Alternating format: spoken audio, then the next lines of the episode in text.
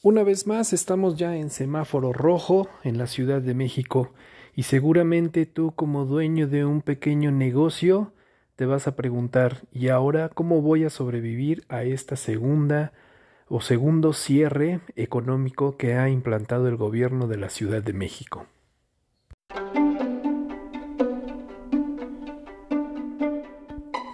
Yo soy Beto García de Titi Apps y en esta ocasión vamos a hablar de cómo poder digitalizar tu negocio en esta segunda etapa o en este segundo ir y venir del semáforo rojo en la Ciudad de México y área metropolitana. Número uno, primero, digitalizar tu negocio es ponerlo en Internet. En otro podcast ya lo mencionaba, Bill Gates decía al mundo, para el 2021 solamente existirán dos tipos de empresas, las que están en Internet y las que desaparecieron. ¿A qué se refiere este comentario? Bueno, básicamente a que tú necesitas darle una visibilidad o una presencia de tu negocio en el mundo de Internet. La gente actualmente está buscando productos y servicios desde el teléfono móvil y siempre es una búsqueda directa, ya sea en un buscador de páginas web o inclusive ya directamente en redes sociales o en el mapa. Uno ahora está buscando un servicio, una palabra clave y de ahí los primeros resultados son siempre los que estamos seleccionando. Por eso el primer paso debe de ser tener una página web.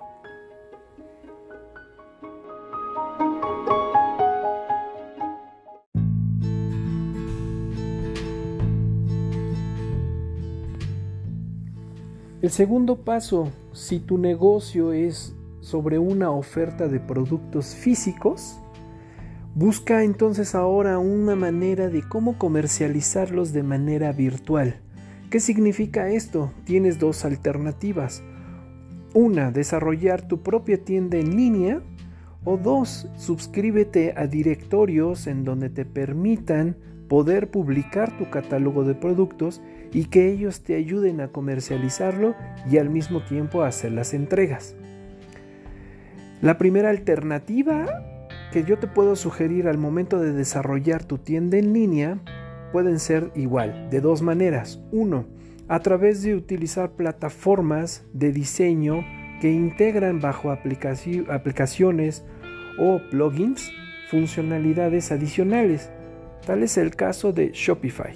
Shopify es una plataforma en donde no necesitas un conocimiento técnico de desarrollo de código. Simplemente con dar clic y arrastrar vas dándole vida a una página web con la interacción de un e-commerce. De manera gradual y automática se van generando tanto el carrito de compras, los módulos para cotizar, los generadores y motores de pago, que estos pueden ser en línea, o utilizando el famoso PayPal o incluso hay algunos unos plugins que te permiten generar un código de barra que después puedes ir a pagar en una tienda de conveniencia como el Oxxo. Esta plataforma de Shopify te permite poder crear tu propia tienda y tú tener el control de tu inventario y asimismo de tus propios clientes, a la vez que te permite publicar y tener una interacción en redes sociales al estar promocionando productos o categorías de productos de manera automática. La segunda alternativa es desarrollar también tú tu propia plataforma. Aquí nos podemos meter un poquito más a nivel técnico y utilizar WordPress como desarrollador de página web, que lo hablé en otro podcast, y agregar la funcionalidad de WooCommerce. WooCommerce es un plugin que tiene muchísimas funcionalidades y que de manera automática también integra el carrito de compra, los motores de pago y los controles de inventario. Sin embargo, aquí requiere un poquito de más experiencia para poder generar y controlar las interacciones de cada uno de estos módulos. Sin embargo, esta herramienta te ayuda muchísimo porque sigues sin la necesidad de entender un código de programación. Entonces, el segundo paso o mi segunda recomendación es genera tu tienda en línea.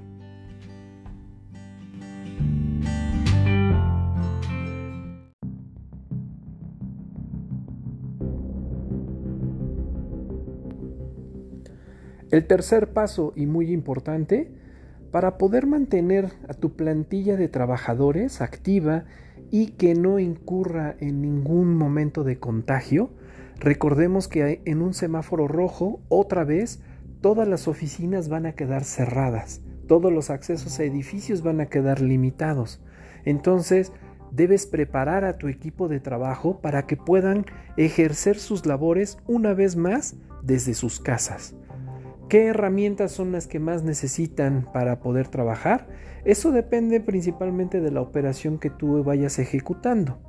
Si necesitan un equipo de cómputo, si necesitan una interacción con herramientas eh, en Internet, si necesitan una conexión virtual, eso lo tienes que ir preparando y lo tienes que ir implementando. ¿Cuáles son mis recomendaciones? Entrega o presta un equipo de cómputo con las cualidades y los recursos perfectamente dimensionados a las capacidades de trabajo que ellos necesitan. Este equipo de cómputo principalmente debe de poder ejecutar las acciones de Office, debe poder recibir el correo electrónico en su casa, al mismo tiempo tener interacción o tener acceso a las herramientas de operación operación y administración de tu propia compañía, principalmente definir cuál va a ser el método de conexión a Internet en caso de ser necesario, utilizar una herramienta de videoconferencia que les va a permitir tener una interacción con todos tus colaboradores y poder dar seguimiento a esas actividades y rutinas diarias. Y por último, un método de comunicación directa esto es a través ya sea de un teléfono celular, aplicaciones como el WhatsApp o incluso darles una extensión telefónica a tus eh, colaboradores con una conexión o una autenticación directa al conmutador que tienes en la oficina. Esto se puede lograr muy fácil generando una conexión virtual hasta las casas de tus colaboradores o generando un ambiente en la nube con un PBX de manera virtualizada y un equipo telefónico IP que haga las veces de una sesión y un teléfono local en las casas que timbra bajo el número telefónico corporativo. Estas son algunas de las herramientas que yo te puedo sugerir para mantener la comunicación constante con tus colaboradores.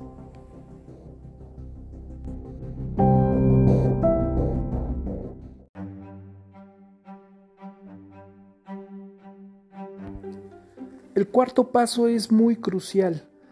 Aquí es importante que reconozcas y veas dentro de tus procesos o de tu operación como empresa o como pequeño negocio, cuáles pueden ser fácilmente virtualizables o cuáles podemos desarrollar un aplicativo que todo mundo pueda interactuar ya sea desde una computadora o un dispositivo móvil y que de esa manera todo mundo pueda seguir llevando el control de los procesos.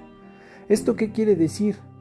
Que por ejemplo no tengamos que llevar el control de inventarios a través de un formato impreso en el que forzosamente vas a necesitar escanearlo para enviarlo por correo electrónico quizás o a través del WhatsApp para poder dar de alta, dar de baja inventarios y que alguien más se va a tener que encargar de actualizar una base de datos. Después va a tener que estar replicando o estar anunciando cuál es la disponibilidad hacia los demás colaboradores. El llevar los procesos a mano, esto ya es cosa del pasado. También otro de los grandes errores que los eh, pequeños, medianos y hasta las grandes corporaciones siguen utilizando es aplicar la opción de Excel como una base de datos general. En realidad Excel es una hoja de cálculo que si bien ha evolucionado como una muy buena base de datos, pero también tiene sus limitantes. Excel no es tan replicable ni tan fácil de poder compartir con todos tus colaboradores.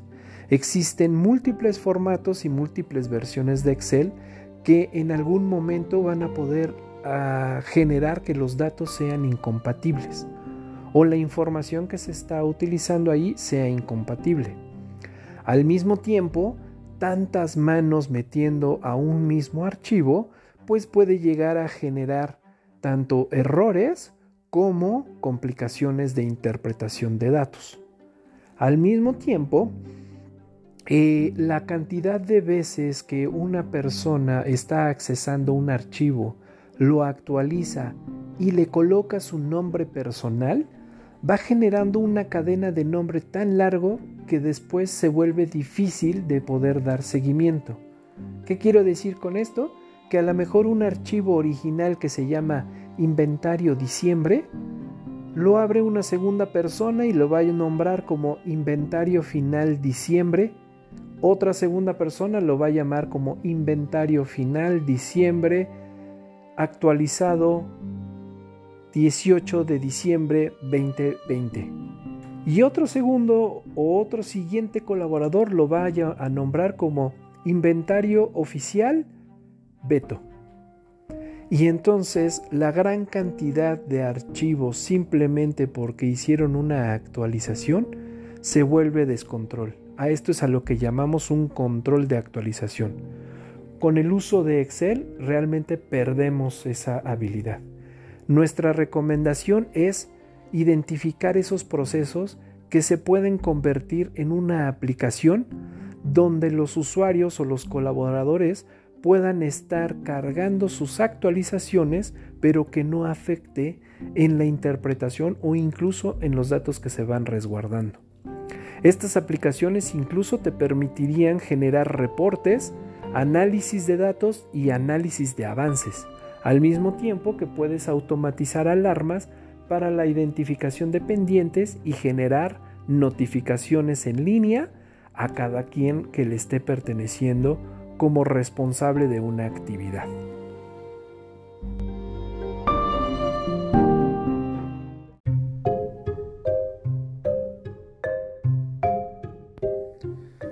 Y por último y no menos relevante, debes de propiciar la interacción con tu gente, tus colaboradores y al mismo tiempo su capacitación.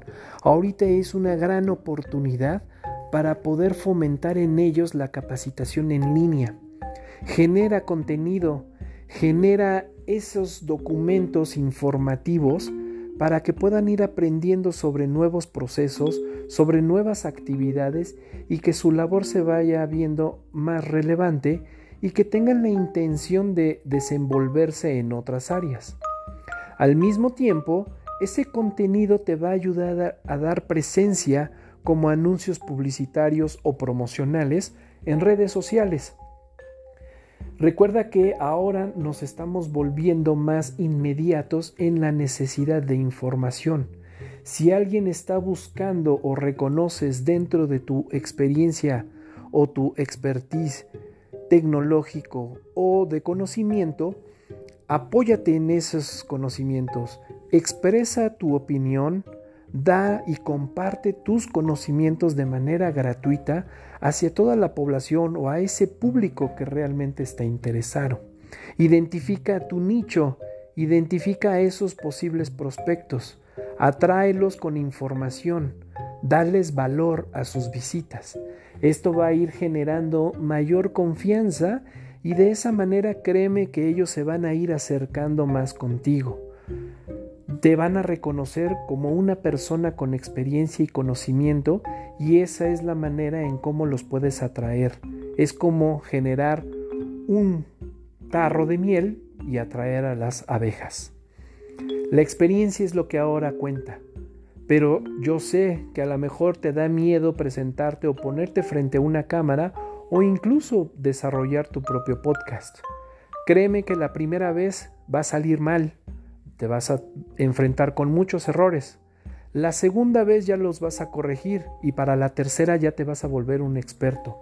E incluso tus allegados van a empezar a preguntarte cómo es que haces un podcast, cómo es que haces un videocast o incluso cómo es que puedes escribir un artículo.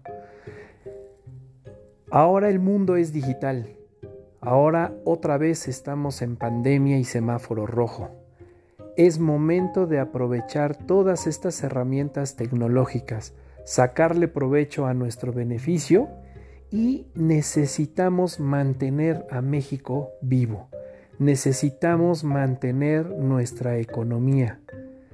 Ayudemos y ayudémonos ahora entre todos los mexicanos. Yo soy Beto García de Titi Apps y así como yo expreso mi opinión y, pretendo dar mi granito de arena a ustedes como emprendedores o dueños de negocio, espero que ustedes también hagan lo propio y que pueda yo escuchar en un futuro también sus consejos y recomendaciones. Saludos y los espero en mi próximo podcast.